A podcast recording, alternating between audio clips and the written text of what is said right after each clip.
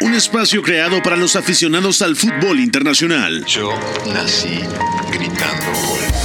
Un proyecto radiofónico informativo, analítico y reflexivo. No tengo nada de original. En el que un grupo de periodistas repasan la actualidad del fútbol en cada rincón del planeta. Todos los bebés se asoman al mundo gritando.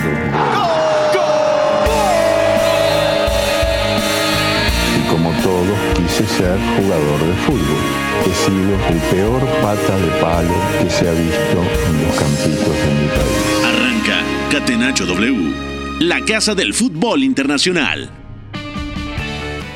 Hola, ¿qué tal? ¿Cómo están? Bienvenidos a una edición más de Catenacho W. Ya son las 4 de la tarde de este viernes 29 de septiembre del 2023. Mucho que platicar. Hubo actividad en la Liga Española. El Barcelona jugó contra el Sevilla. También clásico de Portugal. Vital en una semana o en un fin de semana, mejor dicho, previo a la UEFA Champions League en su segunda jornada. Y por supuesto, también platicaremos en la segunda mitad del programa del partido entre Borussia Dortmund y Heidenheim, el, partido que abrió el telón en, la, en una jornada más de la Bundesliga. Todo esto lo platicaré en compañía de Oscar Mendoza y Beto González. Soy Pepe del Bosque. Beto, ¿cómo te va? ¿Todo bien? Todo bien, Pepe, gracias. Abrazo para ti, para Oscar, a toda la gente que nos escucha. Fin de semana divertido. Ya jugó el Barça, ya jugó el Dortmund, ya hubo clásico en Portugal. Partido que ya sé que es de Liga Portuguesa, pero es interesante, ¿no? Por la dinámica del Benfica, que le costó trabajo el inicio de temporada, y por los grupos que tienen ambos, ¿no? Ya lo platicaremos porque se viene una fecha importante en Champions para ambos. De acuerdo, también está Oscar Mendoza para platicar los duelos más destacados, no solamente los que tuvimos el día de hoy, sino también los que tendremos entre sábado y domingo, porque si hoy ha sido un viernes movidito, ojo con lo que viene mañana. Mañana es uno de los sábados más especiales de este primer semestre de temporada. Sí, ¿qué tal, Pepe? Un saludo para ti, para Beto y la gente que nos escucha. Sobre todo mañana a las 10 y media de la mañana puntualmente se empalma un duelo entre equipos del Big Six en Inglaterra, que ya lo comentaremos, y el duelo entre líder y sublíder en la Liga Española. Entonces habrá que poner el multipantalla como cada fin de semana y ya, bueno, platicaremos de eso y mucho más. De acuerdo, pues saludo también a Fo, nuestro productor, por, eh, por supuesto, también a, al Chapo que está en los controles. Y vamos a arrancar con la pregunta del día.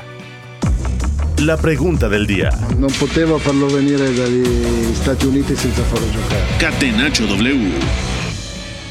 Como todos los viernes, le pedimos a la gente que nos diga cuál es el partido que no debe perderse, cuál es el partido que van a poner con marcatexto para apartarlo eh, sin importar la hora, si es muy temprano, si es muy tarde, eso no nos importa, solamente hablar del partido que más les llama la atención en el viejo continente el fin de semana. Comienzo contigo, Beto González.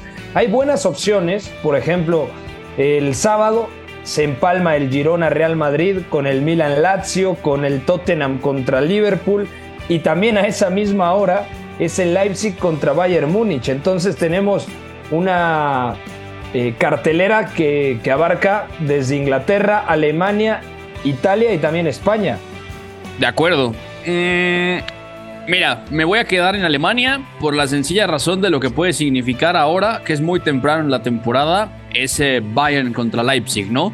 Eh, el Bayern y el Leverkusen son los únicos dos equipos invictos en Alemania, son los dos con mejores sensaciones y eso llama la atención porque el Leipzig se esperaba un poquito más, ¿no? De hecho, justamente eh, pierde el, el Leipzig contra Leverkusen, fue un partido bien divertido y después eh, las, las siguientes cuatro fechas las ha hilado con victorias el Leipzig, ¿no? Viene encontrando ciertas sensaciones, viene repitiendo 11 Ma- Marco, Marco Rose en Champions, le costó trabajo abrir contra Young Boys que por un momento parecía que merecía perder el partido y lo cierto es que el Bayern no flaquea, ¿no? O sea, el, el Bayern está muy claro en lo que quiere hacer. Thomas Tuchel viene metiendo ahí ligeros matices, ya incluso probó dos nueves el otro día con Motang junto a Harry Kane. O sea, la verdad es que es un partidazo. Yo tiene tiempo, la verdad que no me emociono a este nivel con un partido de Bundesliga por los rivales que hay. Sí que puede ser importante porque si gana el Bayern y el Leipzig pierde el partido, a ver, es que entonces se abre una ligera brecha y el Leverkusen también puede empezar a empujar un poquito hacia adelante, ¿no? Digamos que se pueden juntar las cosas y además, vaya, o sea, el Leverkusen visita al Mainz, entonces se puede dar la combinación de resultados y el Leipzig, pasando las cinco fechas, podría no estar incluso en puestos de Champions, ¿no? Es muy temprano, pero me parece que es un partido clave del que nos vamos a acordar en unos meses. De acuerdo, yo también lo tengo como partido del fin de semana, comparto, porque además es de visita. Eh, el Bayern eh, no tiene un partido tan difícil a media semana por Champions, pero el Leipzig sí tiene un duelo clave contra el Manchester City.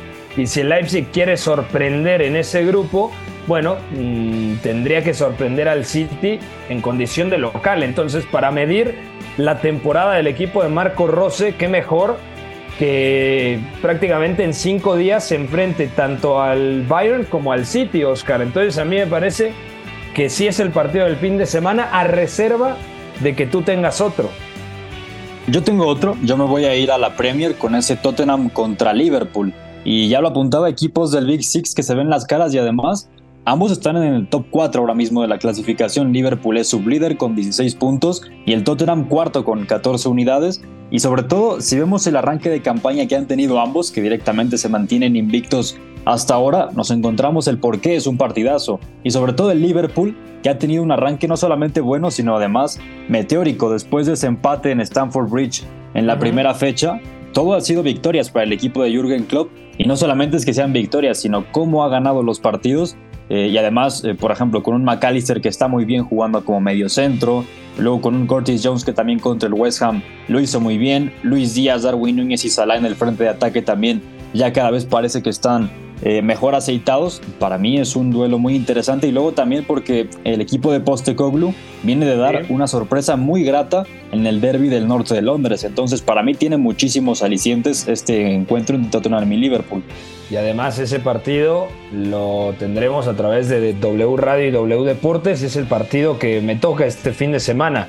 Yo también creo que será un partidazo. Así que los espero a las 10.30 el sábado, el día de mañana. Bueno, vamos a seguir con lo más destacado. Si quieren, nos quedamos en la Premier League y luego platicamos de la Copa Libertadores y por supuesto del calcho. ¿Qué es lo más destacado de esta semana? Vamos entonces a arrancar con la Premier League. Premier League. Young for United. To Pogba over the line. And Manchester United have the lead at Vicarage Road. Catenacho W. Jornada 7 en la Premier League, Beto González, Aston Villa contra Brighton, gran partido, pero es de esos partidos que seguramente tendrán que caer en diferido, claro, porque con el cambio de horario mm, nos toma mal parado, ¿no? Es 5.30 y a menos de que haya una gran fiesta el día de hoy, no veo motivo de llegar en vivo a mi casa. Entonces, Aston Villa contra Brighton, seguramente me lo podría poner para domingo en la noche descansar y preparar la semana. Luego el Arsenal juega contra el Bournemouth, visita del Arsenal en donde tendría que imponerse el equipo de Mikel Arteta. Son esa clase de partidos en donde tendría que sacar los tres puntos y dar esos pequeños golpes de autoridad sobre la mesa.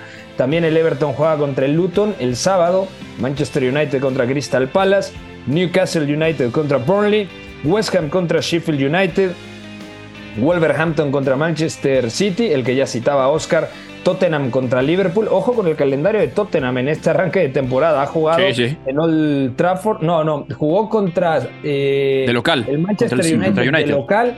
Visitó al Emirates, el Emirates, al Arsenal la semana pasada y ahora recibe a Liverpool. Entonces, calendario complicado. No perder, yo creo que sería un buen resultado para los dirigidos por Ange Postecoglou. El domingo, Nottingham Forest contra Brentford y el lunes, partido en el que estará Oscar Mendoza, Fulham contra Chelsea. La franja de las 8 de la mañana, ¿eh? Ojo, ojo. Es demasiado, pero mm, a las 8 de la mañana yo creo que el mejor partido mm. son las visitas del Arsenal al Bournemouth y del Manchester City a Wolverhampton, ¿no, Oscar? Sí, ese del Bournemouth contra Arsenal interesante, sobre todo por ver cómo es que Mikel Arteta va a gestionar tantas bajas que tiene ahora mismo el equipo porque de hecho, sobre todo en los extremos, eh, Bukayo Saka está en duda, de hecho lo confirmó en rueda de prensa. Mismo caso con Gabriel Martinelli y con Leandro Trossard. Entonces, si es así, seguramente veremos a Gabriel Jesús jugando en banda, como lo hizo en el derby del norte de Londres, y también eh, Rhys Nelson debería dar un paso al frente también para jugar eh, en uno de los costados. Además, no solamente es que sean los extremos el problema, sino que también Declan Rice no ha estado entrenando con el equipo después de esa lesión por la que tuvo que abandonar el partido contra Tottenham al medio tiempo. Fabio Vieira, mismo caso, está con dudas y también William Saliba. Entonces, muy caótico lo que está pasando en estos momentos con el conjunto londinense, pero aún así, pues si se confirman esas bajas, habría ganas de ver también a la famosa Unidad B y ver qué también o qué tan capaz es el fondo de plantilla que tiene ahora mismo el Arsenal.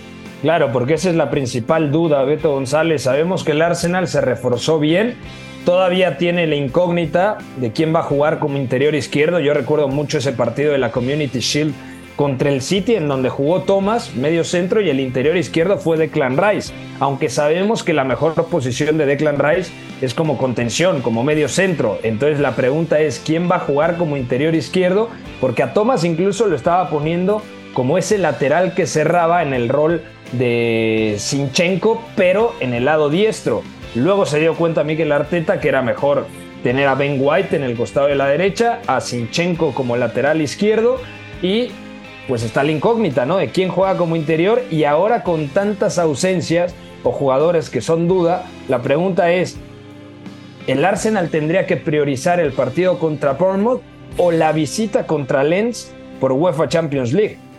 Mm, a ver, las puede gestionar ambas y hay plantilla para eso. Eh, también hay que recordar que Mill Smith Rowe jugó el, derby del norte de Londres, jugó en Copa contra el Brentford, jugó bien. Entonces ya es una opción. O sea, si, si Mikel Arteta quiere darle un giro por ahí al equipo, lo puede tirar en banda o, como ya lo había hecho alguna vez, de interior, que no sería raro, pero no es el punto de partida habitual, ¿no? De ahí en más, a mí me parece que puede haber un truco en, en el 11 y a lo mejor se puede repetir contra el Lens entre semana. Sinchenko podría pasar al centro del campo porque además tiene ahí tiene a Jakub Kivior para jugar como una especie de, lateral bajo de stopper. Tiene a Cedric Suárez que podría ir a la derecha para que Ben White sea central. Takehiro Tomiyasu cada que entra juega de lateral izquierdo, ¿no? Entonces son tres opciones distintas para mover la línea defensiva y que Alexander Zinchenko vaya al centro del campo, que sería me parece una, una movida lógica considerando uno, que no está Declan Rice como medio centro, o es duda aparentemente. Seguramente ahí juegue Thomas, o, habrá que ver qué decide Mikel Arteta, pero seguramente ahí juegue Thomas. Y con eso acompañarlo mejor para que Martin Odegaard tenga ese interior derecho como siempre, ¿no? Entonces la plantilla se lo permite, pero también hay que decir que los perfiles están bien, pero a nivel calidad individual sí puede ser un problema, ¿no? Entonces eh, dije Thomas, no, Jorginho. Jorginho tendría que ser el que juegue. Sí, sí, yo me quedé pensando. No, y Jorginho, Mira, eh, vi con calma el partido de Brentford contra Arsenal y Jorginho da un auténtico partidazo. Claro, la gente dice, viene de cometer un fallo incomprensible, ¿no? Contra el Tottenham en un partido más importante, pero contra el Brentford estuvo bastante bien Jorginho. Sí, de acuerdo. Y, además, esto, esto, es normal, ¿eh? O sea, la gente se suele quedar con ese tipo de fotografías, con el fallo, el gran error y lo cierto es que no, no siempre es así, ¿no? Jorginho en general sí ha llegado a tener alguna falla de estas, pero más allá de lo que llega a perder es que es un mediocentro que te permite hacer muchas cosas, ¿no? Entonces, el partido que juega contra el Brentford es muy positivo y además juega en un centro del campo donde él sostiene a Havertz y a Smith Rowe de interiores, que no es poca cosa. O sea, hablando de esos trucos de la plantilla, Smith Rowe juega de interior porque juegan eh, Sago Jr., el canterano en la banda derecha y Nelson en la izquierda. Entonces, hay trucos en la plantilla que puede tirar ahí Mikel Arteta mientras las bajas, las bajas pasan, ¿no? Pero sí calidad individual podría ir un poquito más corto. De acuerdo. Eh, en esa franja de las 8, también un partido interesante es la visita del City al Wolverhampton.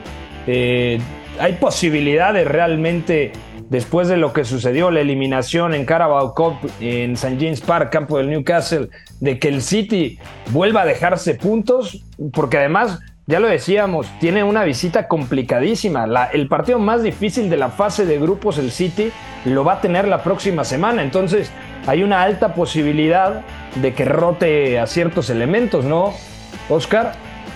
Sí, seguramente sí, porque va a visitar a Leipzig el miércoles a la 1 pm, tiempo del centro de México, y ahora tiene una visita, bueno, asequible en el papel contra los Wolves de Gary O'Neill, que también, desde mi punto de vista, al inicio de la temporada, no dábamos mucho por este Wolverhampton, pero también ha competido bien en determinados partidos, como por ejemplo en el arranque de campaña contra el United, creo que estuvo muy bien, con un gran Mateus Cuña. Pedro Neto también está muy enchufado con el equipo ahora mismo, entonces creo que ha sido un mejor arranque de campaña de lo que esperábamos de estos Wolves. Y en cuanto a qué tanto pueda rotar el City, mm, habrá que ver, porque también, por ejemplo, eh, creo que sobre todo en ese doble pivote puede estar Mateus Nunes enfrentando a su ex equipo, por cierto. Mateo Kovacic, que viene de lesión también, puede tener bastantes minutos. Mm, yo no creo que rote tanto, sobre todo entendiendo eso, que los Wolves, bueno, han tenido un buen arranque de campaña y después para visitar a Leipzig, mm, yo no sé, la verdad no creo que rote tanto. De acuerdo. Bueno, ¿algo más que quieras agregar, Beto González, de la Premier League? Ya decíamos, ese partidazo de Tottenham contra Liverpool acapara reflectores, de largo es el partido más importante. ¿Cómo está la tabla? El City tiene pleno de victorias, 18 puntos en 6 partidos jugados. El Liverpool es segundo con 16 unidades. El Brighton es tercero con 15 y en la cuarta posición están empatados el Tottenham y el Arsenal con 14. Poquito más abajo el Aston Villa con 12 que tiene además eh, cuatro triunfos en los últimos cinco partidos disputados, Beto. Pues sí, un apunte rápido del top 4. Son dos de cuatro equipos en este momento que están fuera de la Copa de la Liga. ¿eh? Se fue tres, mejor dicho. El City, el Brighton y el Tottenham. ¿eh? Tres del, top 4 están fuera de Copa de la Liga. Así que vamos a ver eso, cómo, cómo impacta en el final del torneo y cómo les impacta a ellos sin calendario. Seguramente lo agradezcan bastante. Eh, y nada más una noticia para el Manchester United Crystal Palace, Lisandro Martínez está fuera. La lesión que tuvo en abril en Europa League, esa fractura en un hueso del pie, se agravó y parece que puede estar entre dos y tres meses fuera. Sí que quiere decir que no va a volver a jugar en el 2023. Es una baja durísima. De acuerdo. Eh, dejamos entonces aquí la Premier League y viajamos a Italia rápidamente para platicar lo más destacado de una jornada más en la serie, la jornada 7. Serie A. Milinkovic dentro a cercare immobile. Gol destro! Battuto Bizzarri! La ribalta la Lazio! Catenaccio W. In vantaggio! El sábado Napoli visita a Leche, el Leche que ha arrancado bien la temporada, más allá de la última derrota, jugando mal contra la Juventus. El partido que tiene todos los reflectores, Milan contra Lazio. El Milan que está en la primera posición empatado con el Inter con 15 unidades. La Lazio que no ha arrancado tan bien, apenas 7 eh, puntos de 18 posibles. También tiene la distracción de la Champions, el equipo de Mauricio Sarri. Y otros partidos importantes el domingo, por ejemplo, Oscar, hay un Atalanta contra Juventus. Atalanta que ya está en la parte alta de la tabla, que ha ganado cuatro partidos, ha perdido dos, pero Atalanta da la sensación de que quiere volver, entre comillas, a asaltar ¿no? el top 4 del calcio. Sí, ahí está el Atalanta en el top 4 y además eh, resaltar que ahora mismo en el equipo de Giampiero Gasperini hay también eh, niveles individuales muy interesantes, como por ejemplo Creo que el caso de Charles de Ketteler es el que podemos tomar como ejemplo porque está muy bien desde que llegó del Milan, ha sumado mucho al equipo y además también Ademola Lukman está teniendo bastantes minutos y está respondiendo. Mismo caso con Muriel, por ejemplo, con Marten de Run, que también siempre ha sido el sostén de esta Atalanta. Y en el partido contra la Juventus, bueno, la Juve también no ha tenido para nada un mal inicio de esta serie, más allá de esa derrota contra el Sassuolo puede ser uno de los partidos del fin de semana sin duda, pero para mí lo del Milan Lazio es eh, aún, aún mayor, sobre todo por el conjunto rosonero, que también, e, exceptuando esa goleada en el derby de la Madonina, ha estado muy bien. Y también más allá de eso parece que el equipo está cada vez mucho más engrasado, incluso en Champions contra el Newcastle, aunque empató, quizá mereció ganar, eh, ganas de ver también a Christian Pulisic, a Giroud, a Rafael Leao para que continúen teniendo minutos juntos y que ese frente de ataque termine por consolidarse mucho más. Para mí el Milan Lazio es el partido del fin de semana en Italia.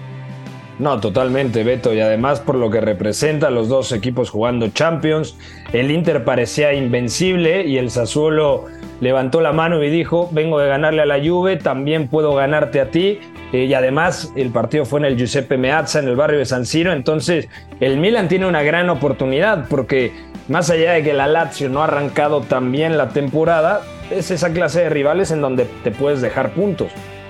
Sí, sí, de acuerdo. Y a mí me interesa mucho, sobre todo, el, Milan recuperándose después del derby de la Madonina, ¿no? Porque ese día acaba rebasado en todos los aspectos, concede muchísimo, eh, genera algunas ocasiones y poco a poco lo, lo, ha venido gestionando, ¿no? También ganando contra el Cagliari y ahora me parece que es una gran oportunidad, ¿no? Sobre todo porque la Lazio eh, no, no ha empezado bien, pero sobre todo parece que va a empezar a quejar un poco esto que habíamos comentado, ¿no? Que la plantilla es buena, pero que quizá es un poquito corta y que quizá le hizo falta ir más profundo en el mercado dentro de lo que se podía, ¿no? Entonces, me parece que es un partido divertido y que además va, va a ponernos bien al Milan ya con varias cosas, varias figuras que también eh, van a entrar en juego, ¿no? Fikayo Tomori que volvió y volvió bien, que parece que va a ser pareja de central con Malik Tio, Florenzi que parece que va a tener minutos, ya también tiró Stefano Piola y Yacine Atle como mediocentro. Otro día para ver a Tijani Reinders. También Loftus Cheek es titularísimo. Y el frente de ataque sigue clarísimo, ¿no? Con Pulisic, Giroud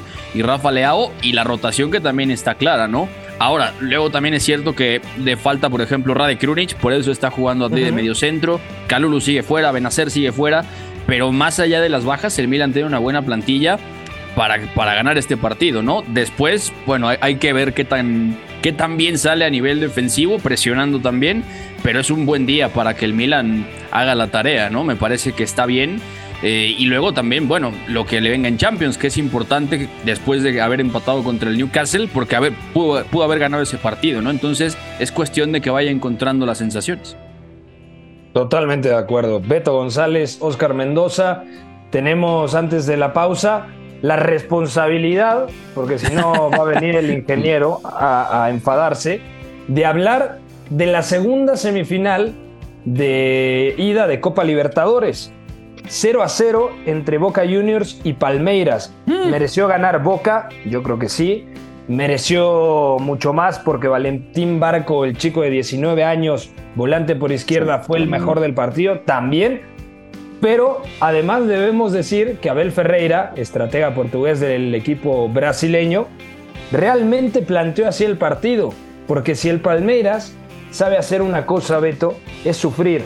Es un equipo que cuando le toca llevar la iniciativa mm, se siente un poco incómodo, pero cuando le toca jugar contra grandes rivales, es un equipo que, que sabe resistir. Y creo que es la gran virtud de este Palmeiras que ha ganado recientemente, bueno, dos Copas Libertadores, ¿no? Ha sido el gran dominador junto con Flamengo.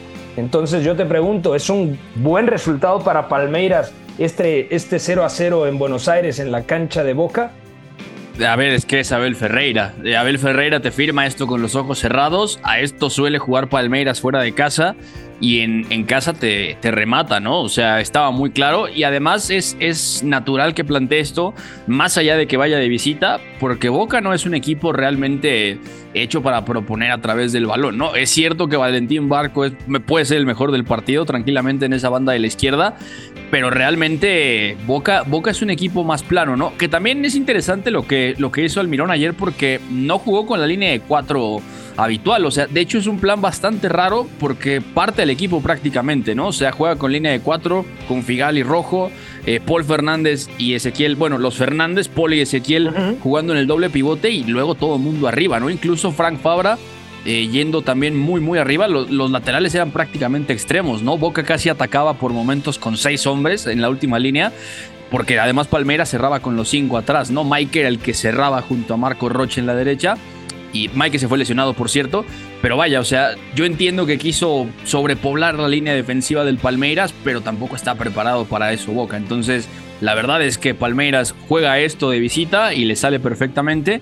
Y cuando parece que se mete en problemas, pues aparece Weberton, ¿no? Que dejó un partidazo también. De acuerdo, creo que son siete tapadas de Weberton, el arquero de, de Palmeiras. Oscar, ¿qué te pareció el partido ya antes de ir a la pausa? Para ti, gran resultado de Palmeiras, ¿no? No, totalmente, y sobre todo tomando en cuenta que la vuelta es en Allianz Parque, es un resultado este empate a cero en Argentina. Y lo de Valentín Barco es un futbolista que sí dio una gran exhibición, pero ya tampoco es novedad, por algo está muy cotizado ahora mismo en el mercado el europeo. City decían que lo quería, ¿no, Oscar? Sí, dicen que el City y el Brighton están siguiéndolo con lupa. Y, y, como lo comentaba, yo creo que es un futbolista que incluso como esta especie del anterior podría funcionar muy bien porque tiene esa capacidad para sumar mucho por carriles interiores, no solamente en banda, y tiene una gran labor defensiva. Además de eso, hay una acción en el partido, es una corrección al espacio, que es buenísima, y eso nos dice mucho del tipo de futbolista que es. Para mí es un proyecto de jugador, 19 años, eh, de lo más interesante que hay ahora mismo, seguramente en Argentina sea de lo mejor. Totalmente, es un auténtico jugadorazo. Y aparte, con 19 años, por cómo se está mostrando en Copa Libertadores, porque tiene un gran cartel, yo creo que lo...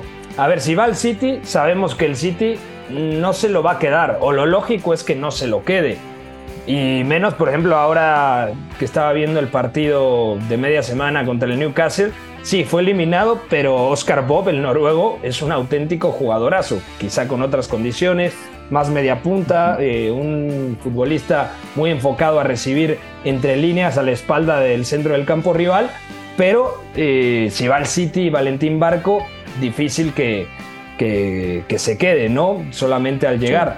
pero si va al Brighton, ¿qué pasaría, no? Si va al Brighton, imagínate. Bueno, en el Brighton yo sí encontraría en él un poco más de protagonismo, quizá, porque se me hace un perfil similar, por ejemplo, al de Pervis Estupiñán. Pero si va al City, seguramente sería un caso como el de James Trafford, por ejemplo, Romeo Lavia, que son futbolistas muy jóvenes que acaban saliendo cedidos. De acuerdo. Eh, nosotros tenemos que ir a hacer una pausa. Al regresar viene el señor Eduardo Zurita, me parece que también Eugenio Tamés, para platicar lo que ha sucedido el día de hoy entre el Fútbol Club Barcelona y el Sevilla, también el clásico de Portugal entre Benfica y Porto y por supuesto el partido que abrió la cartelera en Alemania entre el Borussia Dortmund y el Heidenheim. Pausa. Están escuchando Catenacho W a través de W Deportes 730 de AM. No se despegue triunfo debe ser también la consecuencia de una superioridad moral, no solamente futbolística.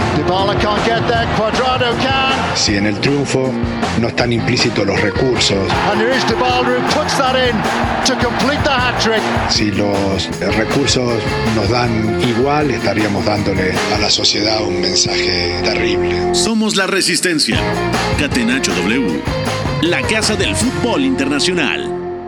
Regresamos a Catenacho W, la casa del fútbol internacional. Rebasamos ya las 4:30 de la tarde. Despedimos a nuestro querido Pepe del Bosque y al señor Oscar Informe Mendoza. Les mandamos un fuerte abrazo. Nos quedamos quien les habla, Beto González, con el señor Zurita, Eduardo Zurita y Eugenio Tamés. Zurita, bienvenido, amigo, a esta segunda mitad de Catenacho. Vaya, eh, ya nos meteremos en el tema, pero ha ganado el Barça. ¿Cómo estás? ¿Qué tal, Beto? Como siempre, gusto en saludarte, gusto en saludar a Eugenio, a todos los que nos escuchan el día de hoy. Pues la verdad es que más contento que otra cosa. Creo que al Barça se le vio bien hoy. La verdad es que creo que va creciendo como equipo, como proyecto, más por la calidad de sus jugadores, como ya muchas veces lo mencionamos, que por una intervención táctica o algo por el estilo. Pero, pero bueno, lo que dan los Joaos es muy significativo. Le dan otro escalón definitivamente al equipo de Barcelona. Totalmente de acuerdo. Ya lo analizaremos más a detalle porque sí, sí, de acuerdo. Es un equipo que eh, parece que va a caminar mucho mejor en función de esa calidad individual y no tanto a través de la pizarra de Xavi Hernández. También te saludo Eugenio Tamés, amigo, ¿cómo estás? Ganó el Dortmund y bueno, eh, sensaciones, vamos a decir, dentro de todo positivas en una jornada interesante en Bundesliga. ¿Cómo estás? ¿Qué tal, Beto? Te saludo con mucho gusto también a Suri y a todos los que nos escuchan. Sí, medianamente positivas las sensaciones del Dortmund, eh, más o menos diciendo que fue un buen resultado y se les empezó a complicar al final por el hecho de que Benzebaini se va expulsado y tienen que eh, recalcular un poco la pizarra a Edin Terzic y con lo mismo se tiraron un poco más atrás, ya lo estaremos analizando que hay un gol en los últimos minutos y por eso el resultado ya un poco más cómodo, pero al final también empezaron a sudarlo un poquito, aún así empiezan a sumar resultados positivos, que era algo que les urgía. Totalmente de acuerdo. Bueno, sin más preámbulo, nos metemos a la Liga Española porque ha ganado el Barça en el Luis Companys en Montjuic por la mínima al Sevilla. ¿Qué creen con autogol de Sergio Ramos? La Liga. Con el balón en bandeja de plata, gol. Ilimitada. Catenacho W. Ya lo decíamos, el Barça ha ganado por la mínima en casa en la apertura de la jornada 8 de la Liga Española. 1 a 0 le ha ganado al conjunto de José Luis Mendilíbar y siguen los problemas, siguen las lesiones y siguen los parches para Xavi Hernández que hoy sin ir más lejos ha tirado a Rafinha como interior por derecha y además ha, apostado por Ilkay Gundogan como mediocentro, Gaby también en el centro del campo, Lamin Yamal fue titular y Rafinha hoy el parche del equipo como interior derecho se va lesionado. Sí, Rafinha se va lesionado, parece que tiene un problema muscular que habrá que ver la gravedad de la situación. Pero vaya, el futbolista brasileño, el extremo ex Leeds, ha jugado hoy en el centro del campo, en zona de media punta, y se ha tenido que ir del terreno de juego. Lo ha sustituido Fermín López debido a esa lesión muscular. Se fue lesionado Rafinha al minuto 37, casi al final del primer tiempo. Y el gol vino al 76 con un pase cruzado a segundo palo de izquierda a derecha por parte de Ferran Torres, donde Lamin Yamal toma la pelota, la recentra de cabeza y en el rebote Sergio Ramos caminando hacia su propio arco le termina pegando en la espinilla y rueda dramáticamente en cámara lenta, se escurre la pelota. Eh, Eugenio, checaste el partido. Eh, Suri decía que tenía sensaciones de que pues, el Barça sigue creciendo, pero tiene mucho que ver con la calidad individual. Ahora rebotamos esta idea con él, pero ¿tú estás de acuerdo con eso? Y sobre todo, ¿qué te ha parecido el partido? Yo también lo creo. Eh, creo que este Barcelona va a depender de chispazos de brillantez que tengan Cancelo, que tengan Joao Félix, que tengan el propio Lamin Yamal el día de hoy, que creo que eh, tiene un gran partido, ¿no? El jovencito de, de 16 años, justamente como mencionas, con Rafinha en el primer tiempo, centralizando un poco más y permitiendo que Yamal abra la cancha, extienda la cancha a lo ancho y tiene un par de jugadas con su drible, con su habilidad a velocidad en las que genera mucho peligro, ¿no? Hubo una jugada en particular en el que entra por la lateral de, la izquierda, si estamos pensando en el parado del Sevilla, no se quita de encima a Pedrosa, llega a casi a línea de fondo y saca un centro que al final eh, bien Ramos despeja, pero que Lamin Yamal generaba muchísimo peligro y se ven esos chispazos de brillantez. Y el día de hoy, bueno, también provoca el autogol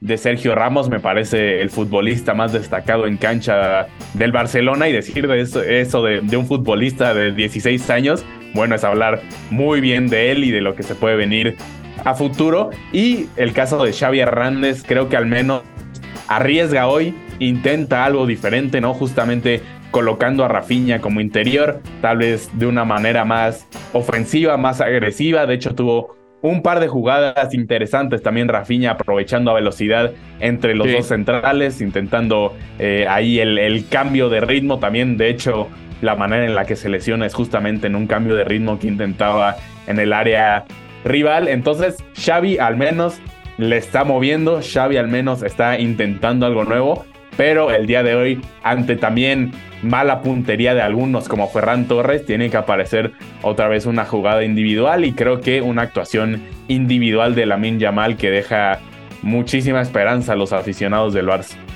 ¿De qué es eso, no, Suri? Bueno, más allá de la actuación de Yamal, que estoy de acuerdo que es muy potente y puede ser quizá la mejor del, del Barcelona, el MVP del partido se lo ha llevado Joao Cancelo, ¿eh? jugando en la lateral por derecha como es habitual. Ha presionado muy bien. Nueve duelos de 12 ha ganado el portugués.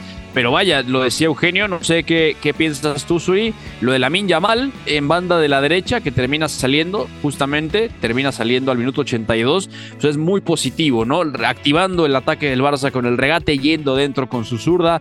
Tiene una, una acción donde se quita a Pedrosa y a, Sergio Ramos justamente. Se va de dos. También Joao Cancelo se llega a ir de dos en una, en una buena ocasión de peligro del Barça. es, la, es la banda quizá que tiene yo diría un poco más eh, de impredecible, ¿no? Porque los dos salen bien hacia el perfil inhábil, los dos pueden ir perfectamente dentro, fuera, y nunca sabes dónde te los vas a encontrar, ¿no? La Yamal, justamente, al margen de esto, termina teniendo esa acción donde, donde recentra el pase a segundo palo y causa el autogol. ¿Qué te dejaron Joao y Lamin Yamal en la derecha? Bueno, no tenemos al señor Zurita, eh, ahora regresa con nosotros. Eugenio, lo decías, lo de la Yamal importante, y también Zurita decía algo eh, hace rato, ahora regresaremos a ese punto, de los Joaos, ¿no? Joao Félix, no, no sé qué te pareció su partido hoy. Digamos que jugó, y además esto es importante decirlo, no tanto en, en el bolsillo, ¿no? En ese pasillo intermedio del lado izquierdo donde suele jugar porque el Barça venía manejando el cuadrado en el centro del campo. ¿A qué nos referimos? Doble pivote, los tres hombres arriba, los hombres en amplitud bien abiertos, interior y además con el centro del campo que tiene, más llamada abierto, era un 4-3-3 bastante cantado, ¿no? Entonces, Joao Félix jugó muy abierto y ya en cierto punto del ataque se cerraba para dejar pasar a Alejandro Valdés. Sí, me parece una actuación buena de Joao Félix. Creo que eh, en general, justamente centralizando un poco más, es cuando genera mucho más peligro para este Barça, sobre todo con la velocidad exterior por la que se puede sumar Alex Valde también eh, por el lado izquierdo. Eh, tampoco es su partido más brillante, me parece que se pierde por ahí también una oportunidad importante que generó bastante el Barça, ¿no? Que creo que tuvieron mucho más oportunidades al frente de lo que dice este marcador. Eh, aún así no es el partido más brillante de Joao Félix, cumple, no, no me parece malo. Eh, viene de, de, una actuación un poco más complicada frente al Mallorca y al menos el día de hoy creo que no se va molesto con lo que pudo hacer en cancha. No, de acuerdo. Suri, ¿qué opinas de esto de Joao Félix? Que hoy tal cual fue un extremo, ¿no? Porque el Barça no ha jugado con el 3-4-3, el, cuadradito en el centro del campo, sino que más bien ha tirado un 4-3-3 más, más puro Xavi Hernández. Y Joao Félix ha jugado prácticamente pegado en banda y luego se ha metido para dejar la banda a, a Alex Valdés. ¿Cómo lo viste? Bueno, creo que en ambas bandas se ve un tema similar, ¿no? Yo creo que que en el caso de la derecha tienes a dos cerebros creativos impresionantes. El caso de Joao Cancelo es importante porque en un sistema tan posicional como el que suele aplicar Xavi, creo que es importante que alguien se salga del libreto. Joao lo hace muy bien, arranca en carriles exteriores, luego aparece por interiores, eh, se combina bien con Yamal. Creo que esa pieza le hacía mucha falta al, al, Barça de Xavi para tratar de hacerlo inesperado. Y luego, bueno, está el tema de Joao Félix que ya sea, a mí la verdad es que no me ha disgustado su partido, ya sea muy abierto, pegado a la banda o interviniendo en carriles eh, interiores, creo que siempre que toma la pelota se siente que puede ocurrir la jugada de peligro. Eh, me siguen faltando ciertos mecanismos para encontrarlos más y en mejores posiciones. Eh, creo que se tienen que buscar a veces mucho la vida, los mismos extremos, en este caso Lamin, Joe Félix o el mismo Cancelo, pero, pero vaya, por, por calidad individual, terminan por salir las jugadas. Como decía Eugenio, yo creo que se pudieron haber conseguido goles, no hay que dar de, comentario de eso, porque la del Barça es un poco comprometida. La siento que, que, que quedan un poco con mucho espacio los mediocampistas del Sevilla, por ahí Ocampos, Lamela tuvieron la oportunidad de correr y bueno, eh, no fueron tan, digamos, tan certeros sus disparos o tan claras las ocasiones, pero de que se acercaron a la puerta de Ter Stegen estuvieron por ahí y ya sabemos lo que se le complica al Barça al partido cuando se le empieza a poner en contra. Entonces, eh, yo me quedo con mi comentario del principio. Mm, mejoría individual que al final hablábamos hace muy poquito en este mismo espacio, pues eh, hace falta intervención de Xavi, de hacer un poco todo más planificado Sí, de acuerdo, de acuerdo. Eh, ha sido un partido que el Barça ha logrado resolver, no ha jugado del todo bien, ha tenido que improvisar un poco Xavi también con los nombres, pero al final ha sacado el resultado del Fútbol Club Barcelona, que en la primera noche de esta jornada 8 en la Liga Española se, se dormirá como líder, será líder del Fútbol Club Barcelona. Y bueno, vienen otros partidos interesantes: Getafe Villarreal, muy temprano, mañana, 6 de la mañana, 8 y cuarto, Rayo Vallecano Mallorca. Eh, recibe en casa el Girona al Real Madrid. Está segundo en este momento el, el Girona de Michel, así que va a recibir ahí al Real Madrid en este momento en un duelo donde eh, se está jugando la segunda plaza del campeonato español de momento. Es muy pronto en la temporada, no llevamos ni la cuarta parte, por supuesto, pero ya está el Girona de Michel que está haciendo justicia a su juego. Está segundo con décimo con 19 puntos. El Madrid eh, segundo con tercero con 18. Así que atención a ese partido. Eh, ya no podemos preguntar quién puede perder puntos, chicos. Si es el Barça, si es el, el Real Madrid, porque el Barça ha ganado. Pero quiero escuchar rápido sus sensaciones. Pierde puntos el Madrid contra el Girona visitando Montilivi, Eugenio? Eh, yo creo que sí hay una posibilidad. eh, eh, el Girona, que, que sobre todo eh, va muy alegre al frente al principio de partido, que de repente cuando se está acabando el partido y ya tienen cierta ventaja, han llegado a aflojar en el último par de partidos y es cuando han recibido goles. Ha sido ya hasta la etapa final del encuentro, pero siempre arrancan con muchísima intensidad y tienen nombres interesantísimos, ¿no? Como el de Sabiño, Sigankov, eh, Yángel Herrera, jugadores de, los que ya hemos platicado bastante en este espacio y sobre todo jugando en casa es un equipo que puede hacer muchísimo daño este cuadro de Mitchell porque justamente en casa tienen tres victorias en tres partidos esta campaña. Del otro lado, bueno, regresa ya probablemente al once titular Vinicius Jr. después de entrar de cambio a media semana y probablemente también veamos a un Jude Bellingham más fresco que tuvo descanso. Va a ser un, un partido interesantísimo, ¿no? Eh, van a poner, como dicen, toda la carne en el asador ambos técnicos porque quien gana este encuentro se puede ir hasta lo más alto de la tabla de la Liga Española. Sí, de acuerdo. Suri, eh, tú compartes la sensación de Eugenio, ves al Real Madrid perdiendo puntos en Montilivi y además hay que recordar que viaja a Nápoles, ¿eh? el Real Madrid viaja al Diego Armando Maradona para enfrentar al Napoli y más allá del momento con dudas que tiene el equipo del sur de Italia, no deja de ser rival peligroso, Vini acaba de regresar y además el Real Madrid viene de perder el, el derby de la capital, o sea que no es poca Sí, a ver, eh, Beto, yo te diría que, es difícil el partido para el Real Madrid, ¿no? Yo creo que, que la va a sufrir. No estoy seguro de, si va a conseguir el triunfo el equipo de Girona, porque a veces en estos partidos justamente se nota la experiencia del, del grupo, el proyecto, cómo ha ido madurando, pero yo creo que el empate puede estar eh, muy, muy seguro para las apuestas, ¿no? A los que les gustan las apuestas, creo que es probable que el Real Madrid pueda perder puntos. Incluso hemos tenido dudas con este Real Madrid, eh, con Bellingham, que ha sido el mayor anotador, sin Bellingham, como en este último partido, eh, regresando Vinicius, pero no creo que esté en su mejor momento, tanto en elasticidad como en velocidad. Entonces, bueno, creo que le llega en mal momento o no en el mejor momento al Real Madrid y puede haber probabilidades de que el Girona, bueno, se pueda afianzar en esas primeras posiciones. Ya lo decía Iñaki a media semana, él lo ve como ya un aspirante para entrar a Europa, ¿no? Hay una Europa League. Creo que mientras más puntos saque en este buen momento a inicio de temporada, mejor le puede ir al final en la posición que consiga ya en mayo.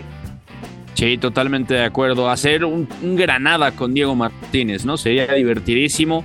Si lo logra el Girona de Michel, tiene un partidazo ahí este sábado, 10.30 de la mañana, a la una de la tarde. También mañana, atención, Derby Vasco, Real Sociedad contra Athletic Club, partidazo para la Real Sociedad que va a tener que seguir la aventura en Champions y un, eh, un Athletic que se ha recuperado, que no había empezado bien, pero ya está cuarto, está cuarto con 14 puntos y ahí, ojo, si la Real Sociedad gana, se mete también en la cuarteta de Champions y rebasaría al rival en puntos. Almería Granada el domingo a las 6 o a la vez Osasuna 8 y cuarto. Atlético de Madrid contra Cádiz a la 1 de la tarde. Betis Valencia. Atención, buen partido el domingo a la 1 de la tarde. Y la jornada se cierra el lunes con Las Palmas recibiendo al Celta. Ahí actividad de Julián Araujo y con el Betis, ojalá también Andrés Guardado. Así que aquí queda la actividad de la Liga Española y nos metemos a Alemania para hablar de lo que viene este fin de semana y por supuesto repasar lo que pasó con el Borussia Dortmund que ha abierto la jornada hoy y ha ganado en casa del Hoffenheim 1 a 3. Thomas Müller, check которого сегодня началась победа. Bundesliga. Catenacho W. И Бундеслиги я не исключаю, что и мира вообще. Eugenio, ya lo comentabas y lo digo, me parece que estuvimos de acuerdo. El Dortmund saca un buen resultado, pero las sensaciones no siguen, no, no son del todo buenas, ¿no? Hoy, de hecho, el partido lo ha terminado con 10 el Borussia Dortmund, ya lo decía, Rami vencedor 71 se lleva la segunda amarilla por perder el tiempo, así que el Dortmund juega prácticamente 7 pues, de agregado y fueron prácticamente media hora, 30 minutos casi jugando con un hombre menos y Julian Rierson cerró la cuenta al 95, 1 a 3 puso el noruego, obviamente el marcador, ¿quién más sino Niklas Fulkrug al 18 lo abre a pase de Julian Brandt, Marco Royce al 48 o a 45 más el añadido en el primer tiempo pone el 2 a 1 para el Dortmund y de penal Andrei Kramaric abrió la cuenta para los de Hoffenheim al minuto 25, así que bueno, un partido donde el Dortmund no puede quedar tranquilo, pero al menos, al menos le da la vuelta. Me parece buena actuación de Marco Royce, un Niklas Fulkrug al que ya queríamos ver. Y vaya, un Julian Rierson que puede ser el jugador del partido tranquilamente, ¿no, Eugenio? Porque marca y porque además me parece que en la banda de la derecha eh, ha estado bastante bien, sobre todo sí centrando, pero sobre todo yo diría llegando, ¿no? Profundo para darle ese espacio por dentro a Julian Brandt. Sí, un, partido bastante completo de Rierson, ¿no? También considerando que después de la expulsión de, de Benzebaini, eh, los cambios vienen, entra Emre Can, entra Marius Wolf, que, que, se coloca más por el costado de la izquierda y forman más una línea de 5 en defensa, ya que atacan línea de 4, aunque evidentemente atacaron mucho menos cuando tenían un hombre menos y cumple bastante bien eh, en ambas versiones el lateral por derecha noruego. Me parece que también es positivo para, Borussia para el Borussia Dortmund que eh, se estrene con gol Niklas Fulkrug, ¿no? Su primer tanto con el Borussia Dortmund, lo hace también aprovechando ahí un error en defensa del Hoffenheim, pero es importante que tengan a un delantero que pueda marcar goles ante la ausencia de una buena forma de Sebastián Aller que no ha estado en sus mejores momentos desde que arrancó esta campaña, como en general no lo ha estado el Borussia Dortmund y por lo mismo también me parece que es un partido en el que Edin Terzic intenta algo nuevo en la tablita, considerando que el Dortmund en el pasado, temporadas anteriores, incluso iniciando esta campaña, ha sido un equipo que se distingue por desplegar a velocidad el contragolpe, ¿no? Con jugadores tal vez como Bioite Gittens, que no aparece el día de hoy, el propio Yusofa Mukoko, Karima de Villemi que entra hasta la segunda mitad y que pueden jugar más a velocidad en contra. Bueno, cuando adelante tienes a Julian Brandt, a Marco Royce, a Fulkrug, eh, no es realmente la ofensiva más dinámica que pueda atacar a velocidad. Y por lo mismo me parece que fue una ofensiva que centralizó mucho más la posición de Brandt por derecha, de Malen por izquierda. Intentaron atacar más por el centro, construir más la jugada en conjunto con Marco Royce, que jugaba como 10.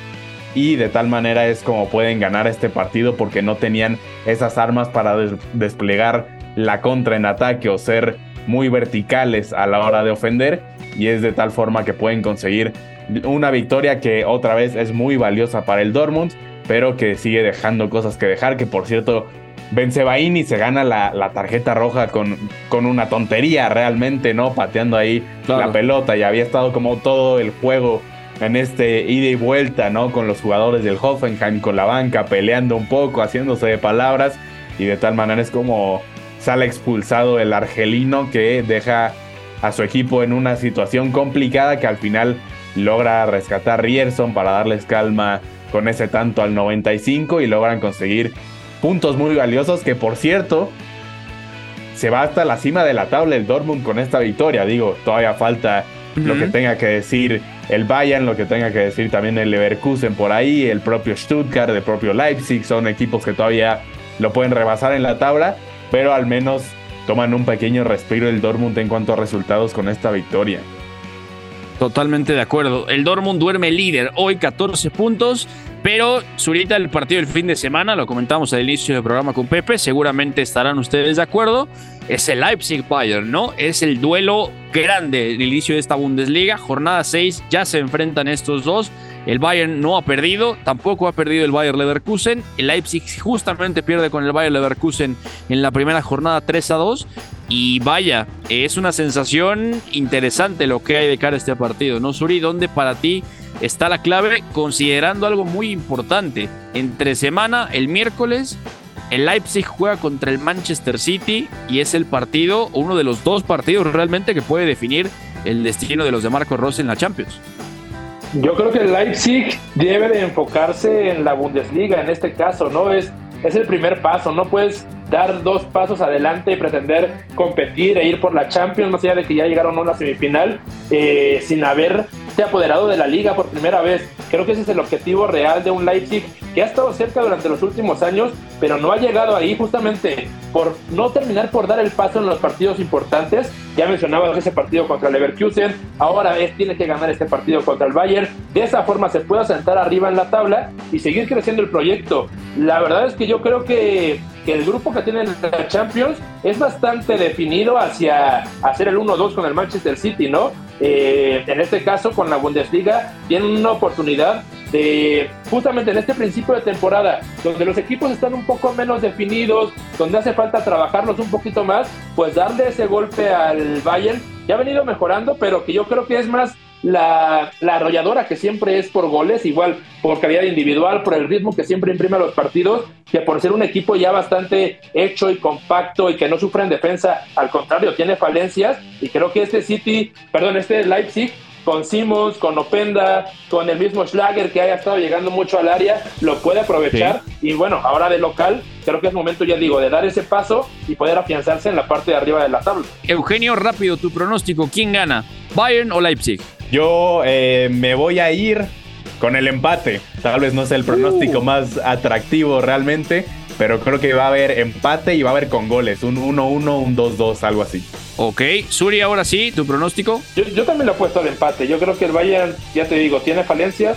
Entonces creo que este Leipzig lo puede aprovechar y aparte tiene uno de los jugadores más divertidos de este inicio de temporada. Xavi Simons ha empezado como un cohete y, ojalá que siga así, ¿no? El Bayern necesita competencia y qué mejor que a tres bandas, el Leverkusen, el Leipzig y el mismo Bayern Múnich. Bueno, ahí está. Yo no les compro el empate. Para mí eh, gana el Bayern, pero el Leipzig lo va a competir. Así que ahí lo tienen. Ya nos tenemos que despedir. Nada más les decimos que el Benfica en el Daluz le ha ganado por la mínima al Porto con gol de Ángel Di María al minuto 68 en el clásico portugués. A nombre de Eugenio Tamés, Eduardo Zurita, Pepe del Bosque, Oscar Mendoza, quien les habla, Beto González. Esto fue Catenacho W. Nos despedimos. Chao hay una relación entre la práctica del cuerpo que se expresa en las manos y el cerebro, pero el fútbol ha suprimido esto, de modo que se trata fascinantemente de un ejercicio que nos devuelve en el tiempo a lo que fuimos en el origen, pero también una vez que nos aficionamos a este juego, nos regresa a la infancia, al niño que fuimos. Gracias por sintonizar Catenacho W. Entonces el fútbol es en ese sentido una maquinaria para regresar en el tiempo en un doble sentido. Por W Deportes, la frecuencia del fútbol internacional.